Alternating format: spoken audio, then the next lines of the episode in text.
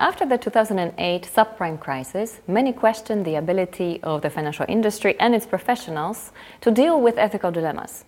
Some studies blamed the culture of dishonesty in banking, uh, and others focused on inappropriate use or lack of codes of conduct that could prevent unethical behaviors such as fraud. We wanted to assess how much has actually changed since then in terms of compliance with rules specified in a code of conduct within the wealth management industry. Do wealth managers understand ethical dilemmas in their professional practice and follow the bank's code of conduct? Do their answers depend on their personal characteristics and on whether they value truthfulness in particular? Uh, to answer these research questions, we designed an online survey for wealth managers at a large international bank, BNP Paribas, focusing specifically on its Swiss wealth management business unit. The survey was composed of 40 situational judgment questions that we designed together with compliance and business management. The participants had to express how likely they are to choose a certain action in a given situation on a scale from 0, I would definitely not do that, to 100, I would definitely do that.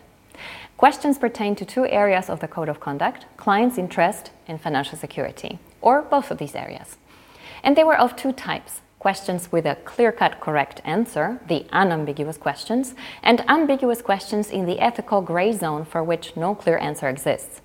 In those dilemmas, the respondents had to decide based on personal discretion.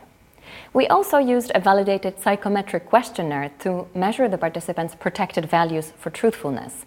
That is, the degree to which a person cares about the truth and about being truthful in the presence of monetary benefits associated with cheating. The main results obtained from a sample of 89 wealth managers show that compliance with the rules of financial security was their number one decision making criterion for all situation judgment questions, including those about clients' interest.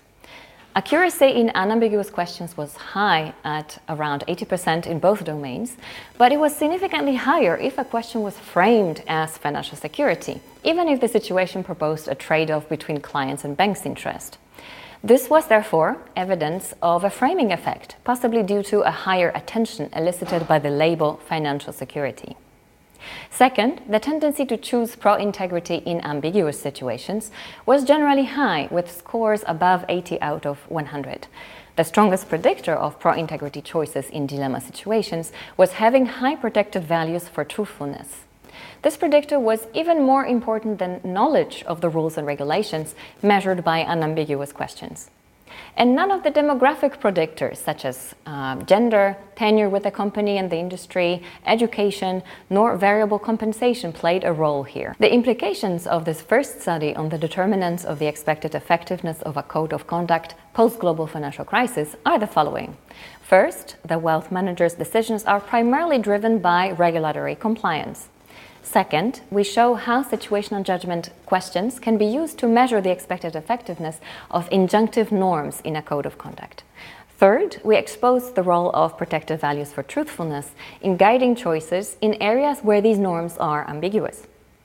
We recommend that financial institutions be aware of the language used in their code of conduct, as rules may seem more flexible in clients' interest and stricter in the financial security frame. To enhance the effectiveness of the code in ethical gray zones, we suggest to assess new employees' levels of protected values for honesty, for instance, using the questionnaire we used, in the hiring process. Third, as a strategic recommendation, the Code of Conduct should emphasize that clients' interest is not necessarily mutually exclusive with financial security, if consistently understood, communicated, and managed. This is important given that wealth management as a banking activity should remain service and thus client focused.